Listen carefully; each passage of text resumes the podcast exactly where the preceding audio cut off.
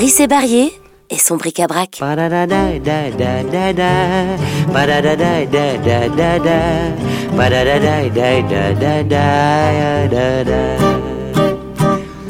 Nous habitons en Auvergne, Montaligère. C'est assez étonnant parce que j'étais pas préparé à ça parce qu'on vivait à Paris, bon, à Arcueil. C'était la, c'était la, demeure des, des Barriers dont j'avais hérité. Et puis Anne, qui est née en Swab, à Schwäbisch Donc, ah oui, je sais, on éternue, on dit pas ce nom-là, Schwäbisch on l'éternue. Bon, eh ben, disons que Paris, ça, ça, lui plaisait pas. Donc c'est vraiment une, fille un peu de la campagne. Schwäbisch c'est la campagne. Et puis, elle, elle, se sentait pas bien, la maison. Et alors, on a fait des recherches sur la maison. On a vu des, des ingénieurs, enfin des types, des techniciens de la maison, parce que mon grand-père Barrier était, mort d'un cancer. Bon, sa gouvernante, parce que il avait une gouvernante, eh ben, elle était morte d'un cancer aussi. Ma mère est morte d'un cancer, le cancer du sein. Bon, mais à l'époque, ça se soignait pas bien. Mon père est mort aussi, euh, bon, d'un tas de, de, petites maladies, mais enfin bon, c'était pareil. Et on, a vu des professeurs, on été même jusqu'au Luxembourg pour un professeur, un type qui, qui s'occupe, euh, on a fait des photos de toutes les pièces, etc. Donc les, les, radiesthésistes et puis ça avec euh, leur pendule. Et ils ont vu, et le, le résultat c'était, la maison était insalubre. C'était pas bien c'est normal que les, les, si on vivait dedans, on meurt d'un cancer. Il dit, il faut faire une cage de Faraday. Il faut entourer la maison d'un fil de cuivre. Ah bon, d'accord. Alors c'est une villa, puis entourer la, la, maison. Il y avait, dit, le seul endroit où elle est bonne cette cette maison, c'est le jardin. Parce que dans le jardin, il y avait deux cerisiers, il y avait un prunier, un cognacier, il y avait un, aussi un figuier, et puis les figues étaient délicieuses, les figues vertes. Le, au, au, mois de septembre, il y avait les figues qui étaient, on se gavait avec ma sœur, on se gavait des, figues normales. Et puis les cerises, pareil. C'était formidable. Bon, et je disais, il faudrait, pour vous, il faudrait vivre dans le jardin. Bon, c'est pas pratique, quoi, être sous la tente. Bon. Et puis, et il y avait, ah non, il y avait aussi la salle de bain qui était bonne. Donc on peut pas vivre quand même dans une salle de bain. Et puis, il y a Anne qui dit, ah non, non, il, il vaut mieux s'en aller, il vaut mieux se tirer. Donc, euh, dans la tête, on cherchait quelque chose. On a vendu la maison. Et puis, on a cherché quelque chose, mais je voulais que ce soit au nord de la Loire. Pas dans la partie sud. Oui, parce que Anne, elle était suisse, donc on avait euh, la, à Chaux-de-Fonds, on avait euh, son appartement à elle. Ensuite, on a dû déménager parce que c'est aussi une, autre aventure. C'est que des aventures, ça. Donc, je reviens à Paris. Euh, on, a, on a vendu le truc et puis on, se promenait et puis on était à la chaux de fond quand d'un seul coup, un coup de téléphone, Jean-Luc Petit-Renault, vous savez, le type qui fait des émissions sur le, culinaire, quoi, sur les, euh, les plats, etc. C'est un gourmand et c'est un copain. Bon, et puis il me téléphone, il avait fait un spectacle, un, spectacle pour les enfants, parce qu'il n'était pas encore euh, dans la nourriture, dans les restaurants. Et il me téléphone, il dit, je, fais mon spectacle là pour les enfants. Euh. Puis j'ai dit, bon, ben, t'as, as un jour de relâche, monte à la chaux de fond, viens, on passe une soirée ensemble. Et il me dit, je suis avec un copain. Bah, monte avec ton copain. Il monte à la chaux de fond, et puis il présente euh, Jean-Luc, salut Jean-Luc, euh, ma femme, Anne, bon. Et il dit, ben, mon copain, c'est Michel Mioche, il s'appelle. Michel Mioche, c'est un, un, un, hôtelier, un restaurateur. Ah bon, très bien, ben, asseyez-vous. Et puis on passe la soirée ensemble. Et puis, euh, on arrive à, ça, que on cherchait, euh, Anne et moi, on cherchait un... Bon, ça c'est le carillon, vous inquiétez pas. Il est beau, hein Et puis toujours est-il... Ah ben, là, il y en a pour une plombe. non pas une plombe, quelle heure il est? 11 heures, ouais. Et maintenant, suave, très doux. Le temps s'écoule, mais ne heurte pas, n'est-ce pas? Et puis, bon, je reviens alors. Et puis, toujours est-il que le Michel Mioche, on, dit que moi je cherche quelque chose au nord de la Loire et puis mais je veux pas du sud parce que euh, les vacanciers tout ça et puis ça coûte très cher. Le sud de la France c'est cher. Alors je dis euh, et il y a Michel Mioche qui dit mais moi euh, mon hôtel il est à Clermont-Ferrand donc dans le Puy-de-Dôme. Et puis il dit vous connaissez l'Auvergne? Puis je lui dis, bah, moi j'ai chanté un peu partout, hein, à Rion, à Clermont-Ferrand, et puis à Besse-en-Chandès, enfin tous ces coins-là je les ai faits. Et puis il m'a dit, je connais pas l'Auvergne malgré tout. Il me dit, mais écoutez, euh, je vous invite huit jours dans mon hôtel, vous resterez là, et vous allez sillonner l'Auvergne, comme ça vous connaîtrez, vous verrez l'Auvergne, c'est drôlement bien l'Auvergne, et vous allez trouver euh, quelque chose, vous allez faire la série des notaires tout autour, et puis ils ont toujours des trucs à vendre, et venez à la maison. Au petit hôtel, capote étoile les araignées tuisse le pal. On change les draps quand on a le temps. Ils font jamais moins de six clients. Au petit hôtel, capote étoile, l'eau est glaciale, les chaises pancales, les roquinets, tous asthmatiques, remplissent les nuits de leur musique romantique. Les lafas pour rester bouchés, y a pas de papier dans les fessées les craquent. Et quand temps les amoureux s'amusent, tout l'hôtel est au courant. Au petit hôtel, capote étoile, la grosse patronne porte un châle sale. Des oncles couleur, corbillard et des tenailles dans le regard. La petite bonne prend la fuite chaque fois qu'elle voit des parasites, bien qu'elle s'appelle Marie-Rose et que son parfum ne faille pas grand-chose quand elle cause. Et pourtant, c'est le septième ciel que m'a offert ce petit hôtel. Quand je me suis marié au mois de mai, il y avait plus de place ailleurs dans les fous, c'est toujours complet. Au petit hôtel, capote étoile, notre mariage fut mémorable toute la nuit entre deux PC on s'est gratté, on s'est talqué, tous les moustiques rendus fous, comme des stukas piquaient sur nous, les petites puces sautaient de joie, on en parle encore dans les matelas. Euh, on passe une bonne soirée, etc. Bon, bah salut, bien on, reviendra, on viendra chez vous là, et puis on téléphone, et puis on va euh, à l'hôtel radio Clermont-Ferrand et ça, la surprise, c'est que le Michel Mioche, un brave type, mais vraiment gentil, quoi, et puis avec un bon accent auvergnat, et puis gentil comme tout. Puis moi, je m'attendais à un petit hôtel, euh, comme ça, gentil, puis une petite euh, pension de famille. Et on arrive, nom de Dieu, hôtel trois étoiles, avec sa femme Yvette, adorable dame, tailleur euh, Chanel. Alors que lui, il a sa tenue d'hôtelier, quoi, de, cuisinier. Donc ça passe il n'y a pas besoin d'être à la mode. Et elle, mais nom de Dieu, puis gentille comme tout, très simple. Et on est resté huit jours là, et on a sillonné. Alors la, table, et lui, c'était un, il est mort maintenant, mais c'était un des meilleurs ouvriers de France. Donc euh, la cuisine extraordinaire. Et on est resté huit jours là, à sillonner, à connaître euh, l'Auvergne. Donc on a vu, et dès qu'on arrivait dans le sud de Clermont-Ferrand, les prix augmentaient. Et puis, on a fait le tour, et puis d'un seul coup, on téléphone maître espagnol à, Saint-Gervais d'Auvergne, et puis il dit, oui, oui, j'ai des trucs ici, euh, pouvez venir, on va le voir. Et puis, on est arrivé ici, et puis, c'est alors c'est drôle ça. Parce qu'on a fait plusieurs maisons. Bon et puis bon il y avait bien sûr il y avait des trucs il fallait ravaler. Puis il y avait un, tas de boulot à faire.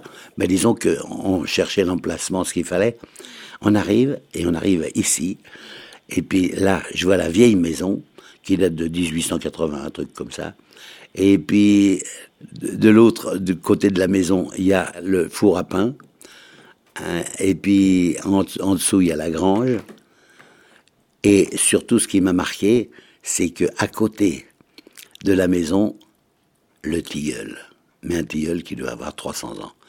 Il fait, il, est énorme. Enfin bon, il faut être, il faut être quatre pour faire le tour en se tenant par la main. Et puis, et à, à, 10 mètres, le chêne, qui lui doit avoir à peu près 400 ou 500 ans. énorme. Il a été foudroyé, et puis il a été ouvert en deux, puis il est reparti quand même. Donc on voit très bien le, coup, de, foudre qui a eu, qui a ouvert le, sapin, mais peut-être euh, il y a 100 ans. Donc c'est repoussé. Et alors bon, pour digresser, euh, naturellement quand on est arrivé ici, quand on l'a pris, le, ce terrain-là, cette maison-là, parce que j'ai vidé le, trou qu'il y avait au milieu du chêne, c'était plein de feuilles, plein de puis de lolo qui rentrait pour pas qu'il pourrisse. Alors j'ai vidé, j'ai foutu un, un sèche-cheveux pour retirer tout, pour bien sécher, et puis j'ai bourré le trou avec du ciment, bien sûr. Et puis et, maintenant le chêne c'est splendide. Donc il y avait le tilleul et le chêne, et pour moi c'est quand même un sacré nom de Dieu de signe important. C'est Philémon et Baucis on se retrouve dans la mythologie. Et puis, je ne sais pas si vous connaissez l'histoire de Philémon et Baucis, c'est qu'un jour Jupiter descend avec, les, avec ses, son staff, quoi, avec les autres dieux, il descend sur Terre pour voir comment vont les hommes. Bon.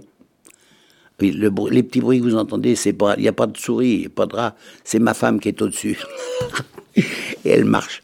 Et puis, bon, toujours est-il que Philémon et Baucis, Jupiter descend sur Terre, et puis, euh, pour voir comment vont les hommes, bon, simplement, il arrive dans une bourgade, et puis il, voit, il regarde les hommes, etc., un peu pré préoccupés, puis qui courent partout.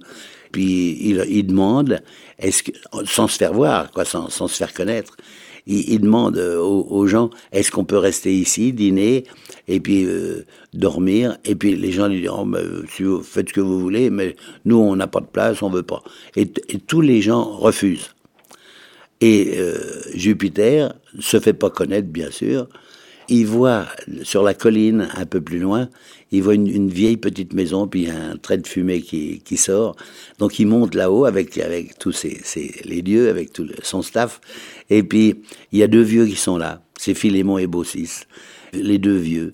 Et puis il, il s'adresse, Jupiter demande à à Philémon et lui dit mais est-ce que vous pourriez nous inviter, nous prendre ici pour la soirée et puis la nuit? Et le vieux leur dit bah, si vous voulez nous on fait la soupe, mais on n'est que des pauvres, on a des soupes et puis un morceau de fromage.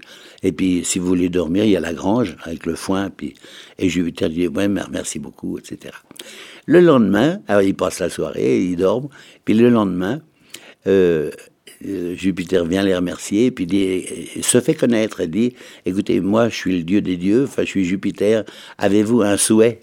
Et vous serez exaucé immédiatement. Et Philémon lui dit, bon, nous, bon, on n'a rien, mais on a, pas, on a besoin de rien. C'est-à-dire qu'on a tout ce qu'il faut. vous voyez, il y a la chèvre, il y a notre lait, puis etc. Puis, puis ça va bien. La seule chose qu'on voudrait, le souhait qu'on vous demande, si vous pouvez, c'est qu'on reste tous les deux tout le temps, jusqu'à ce que mort s'en suive. Alors Jupiter dit pas de problème, il n'y a vraiment aucun problème. Et puis c'est d'accord. Et donc ensuite Jupiter se barre, il, punit les, il avait, il avait été mal reçu par les, les habitants d'en bas, et il punit, il fait tomber un déluge, il noie tous les paysans, et Philémon et Baucis, naturellement, ils sont sur leur colline, ils voient ce désastre-là, et puis eux, ils continuent à vivre comme ça.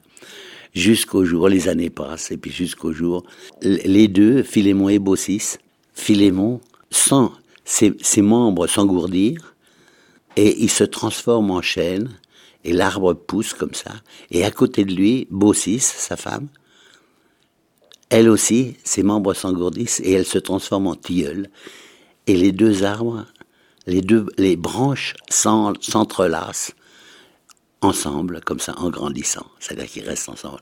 Pour ça que moi, quand je suis venu ici et puis que j'ai vu le, le, tilleul et puis à 10 mètres de là, le, chêne, autant vous dire que ce sont des signes. Moi, je, marche bien avec les signes. Et puis là, je vois, tous ces signes-là, la grange, le, le fournil avec le four à pain, qui était un four communal, hein, c'est-à-dire qu'avant avant ici, il y avait 12, j'ai demandé bien sûr, il y avait 12 familles, et puis la guerre de 14-18 a tué tout le monde, a tué tous les hommes, c'est-à-dire que le, village a disparu, le village de Montaligère. Maintenant on est deux, je dis toujours, on est deux, euh, c'est moi le maire, et mon adjoint, c'est ma femme, mais le seul drame, c'est qu'elle a le droit de veto. Il n'y a, pas de problème.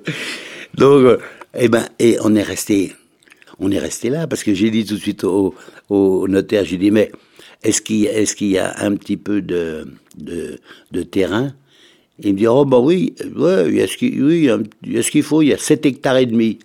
oh la vache J'ai dit bon d'accord. J'ai dit allez on prend ça, ça on prend parce que je voulais pas de voisins. Parce que, alors que moi, je suis un social, de toute façon, je suis très sociable. Et puis, mais si on a un bon voisin, ça devient une petite communauté. Et j'adore ça, moi. J'adore la communication. Mais si c'est un mauvais voisin, faut se tirer. Il faut tout de suite se tirer. Donc, pas de voisin. Comme ça, on est tranquille. Puis les gens qui viennent, bon, ben, ma foi, ils font, ils font notre société à nous. Et c'est comme ça, euh, voilà. C'est pour ça qu'on est ici. J'ai plaqué mon chêne comme un saligo, mon copain le chêne, mon alter ego. On était du même bois, un peu rustique, un peu brut, dont on fait n'importe quoi, sauf naturellement les flûtes. J'ai maintenant des frênes, des arbres de Judée, tous de bonnes graines, de haute futée. Mais toi tu manques à l'appel, ma vieille branche de campagne, mon seul arbre de Noël, mon mât de cocagne. Auprès de mon arbre, je vivais heureux, j'aurais jamais dû m'éloigner de mon arbre. Auprès de mon arbre, je vivais heureux, j'aurais jamais dû le quitter des yeux. Je suis un pauvre type, j'aurais plus de joie. J'ai jeté ma pipe, ma vieille pipe en bois qui avait fumé sans se fâcher, sans jamais brûler la lippe, le tabac de la vache enragée. Dans sa bonne vieille tête de pipe, j'ai les pipes d'écume, ornées de fleurons, de ces pipes qu'on fume en levant le front. Mais je retrouverai plus ma foi dans mon cœur ni sur ma lippe, le goût de ma vieille pipe en bois, sacré nom d'une pipe. Auprès de mon arbre, je vivais heureux, j'aurais jamais dû m'éloigner de mon arbre. Auprès de mon arbre, je vivais heureux, j'aurais jamais dû le quitter des yeux. Le surnom d'infâme me va comme un gant, d'avec ma femme j'ai foutu le camp. Parce que depuis tant d'années, c'était pas une sinécure de lui voir tout le temps le nez au milieu de la figure. Je bats la campagne pour dénicher la nouvelle compagne, Valencelle-là qui bien sûr laissait beaucoup trop de pierres dans les lentilles, mais se pendait à mon cou quand je perdais mes billes. Auprès de mon arbre, je vivais heureux, j'aurais jamais dû m'éloigner de mon arbre. Auprès de mon arbre, je vivais heureux, j'aurais jamais dû le quitter des yeux. J'avais une mansarde pour tout logement, avec des lézardes sur le firmament. Je le savais par cœur depuis, et pour un baiser la course, j'amenais mes belles de nuit faire un tour sur la grande ours. J'habite plus de mansarde, il peut désormais tomber des halabardes, je m'en bats l'œil, mais, mais si quelqu'un monte aux cieux, moins que moi, j'y paie des prunes, y a 107 ans qui dit mieux j'ai pas vu la lune. Auprès de mon arbre, je vivais heureux, j'aurais jamais dû m'éloigner de mon arbre. Auprès de mon arbre, je vivais heureux, j'aurais jamais dû le quitter des yeux.